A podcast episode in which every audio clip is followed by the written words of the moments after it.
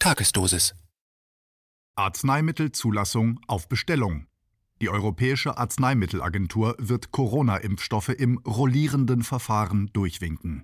Ein Kommentar von Hermann Plopper. Wir alle sind gespannt. Werden die neuen Zauberimpfstoffe, die die schreckliche Covid-19-Seuche mit einem Schlag ausrotten sollen, demnächst tatsächlich zugelassen? Wer wird den Weg freigeben für die Impfdroge, die uns von heute auf gestern wieder ein normales Leben bescheren soll? Der Ball liegt bei der Europäischen Kommission, also unserer Regierung der Europäischen Union. Bevor die allerdings den Startschuss gibt für die Massenimpfungen, wird sie sich den fachkundigen Rat der Europäischen Arzneimittelagentur European Medicines Agency kurz EMA in Amsterdam einholen. Die EMA prüft Arzneien, die neu auf den Markt kommen sollen, ob sie auch verträglich sind und frei von Nebenwirkungen. Auf der EMA liegt also eine schwere Last der Verantwortung für das Schicksal von vielen Millionen europäischen Mitbürgern. Ist die EMA objektiv, nur dem Gemeinwohl verpflichtet? Die EMA ist eine Institution unter dem Hut der Europäischen Union. Aber nur 14 Prozent der Einnahmen der EMA stammen aus der EU und anderen öffentlichen Töpfen. Die restlichen 86 Prozent stammen von der Pharmaindustrie. Allerdings nicht als Spenden wie die 80 Prozent Privatgeld bei der Weltgesundheitsorganisation WHO. Die EMA erhebt Gebühren von den Pharmakonzernen, die ihre neuen patentierten Präparate genehmigt haben wollen. Eine so direkte Verpflichtung wie die WHO geht die EMA also gegenüber den Pharmakonzernen nicht ein. Jedoch ergeben sich personelle Verflechtungen zwischen den großen Pillendrehern und der EU-Arzneimittelbehörde. Beobachter der Szene wie zum Beispiel Lobby Control sprechen hier von einem Drehtüreffekt.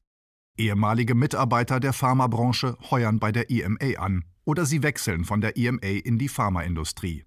Es ist klar, dass sie ihre intime Kenntnis der EU-Behörde im neuen Job als Pharmaberater voll einsetzen, um ihre ehemaligen Behördenmitarbeiter im Sinne ihres neuen Arbeitgebers zu beeinflussen. Besonders krass der Fall des ehemaligen EMA-Chefs Thomas Lönngren im Jahre 2010. Lönngren hatte schon zwei Monate vor seinem Ausscheiden als EMA-Chef eine eigene Beratungsfirma für die Kunden aus der Pharmabranche aufgemacht. Er bot Beratung an, wie sich Firmen bei der Agentur besser für ihre Produkte einsetzen könnten. Als der Leiter der EMA-Rechtsabteilung, Vincenzo Salvatore, 2012 bei der EMA ausstieg, trat er sofort in die für Pharmakonzerne tätige Anwaltskanzlei Sidley Austin ein. Sein Nachfolger Stefano Marino arbeitete zuvor beim italienischen Pharmaunternehmen Sigma Tau als Spezialist für Zitat Schutz geistigen Eigentums. Zitat Ende. Zugleich war Marino Vorsitzender im Ausschuss Marken im Europäischen Verband der pharmazeutischen Industrie. Als die EMA im Jahr 2014 beschließt, sämtliche Daten aus klinischen Studien der Öffentlichkeit zur Verfügung zu stellen, unterbindet Marino diesen notwendigen Vorgang demokratischer Transparenz. Weiterhin sehen wir hier Xavier Luria, bei der EMA zuständig für Sicherheit und Wirksamkeit von Arzneimitteln, der später in der Pharmabranche richtig Geld verdient. So wundert es nicht mehr, dass die EMA das Krebsmittel Avastin auch für Brustkrebs freigegeben hat, was die amerikanische Kontrollbehörde FDA für ihren Bereich untersagt hat, aufgrund der unverhältnismäßig starken Nebenwirkungen.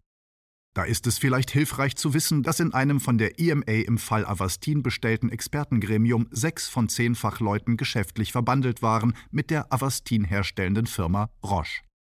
Kontrovers diskutiert wird bis heute die Entscheidung der EMA, in Zukunft schon dann Genehmigungen für ein neues Präparat zu erteilen, wenn die erforderlichen Versuchsreihen noch gar nicht abgeschlossen sind.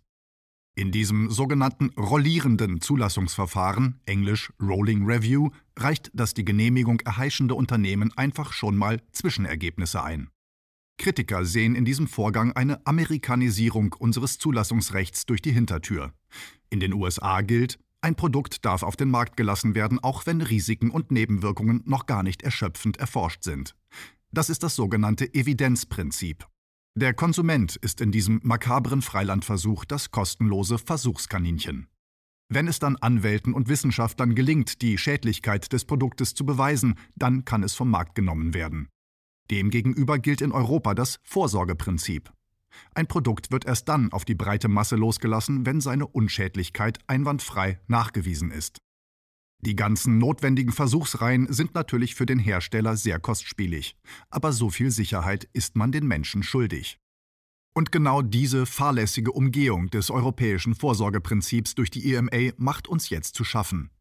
Denn die diversen Impfstoffe gegen SARS-CoV-2, die jetzt der Zulassung harren, sind eben überhaupt noch gar nicht nach europäischen Qualitätsstandards ausgereift. Da wird gesprochen von den etwa 43.000 Versuchspersonen, die bislang die Versuchsreihen für das neue Impfmittel der Firmen BioNTech und Pfizer durchlaufen haben, wovon die Hälfte der Probanden lediglich Placebos bekommen hat. Wie Professor Stefan Hockertz in einem Interview für Radio München dargelegt hat, ist jetzt gerade die Hälfte der Versuchsreihen für das BioNTech-Produkt absolviert.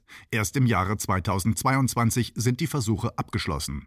Erst dann kann man wirklich solide Daten vorlegen, anhand derer dann eine Genehmigung entweder erteilt oder abgelehnt wird. Die Stufe der Tierversuche hat man in diesem Falle übrigens locker übergangen und ist gleich in Menschenversuche eingestiegen. Zudem ist der Einsatz von Impfungen auf mRNA-Basis ein vollkommen neuartiges gentechnisches Experiment. Nun hören wir ja allerorten, dass schon in diesem Dezember die Impfreihen auf der Grundlage der EMA-Genehmigung beginnen sollen. Schon hat die Europäische Kommission, die ja die letztendliche Genehmigung erteilen wird, aufgrund der EMA-Expertise hunderte Millionen Impfdosen bei BioNTech, Pfizer und anderen Anbietern gekauft. Schon werden die Impfzentren aus dem Boden gestampft. Die Genehmigung wird also erteilt, koste es, was es wolle. Und wenn es auch unsere Gesundheit und körperliche Unversehrtheit kostet. Hier werden in einem Zeitraum von 150 Jahren mühsam aufgebaute zivilisatorische Standards mal ebenso geschleift.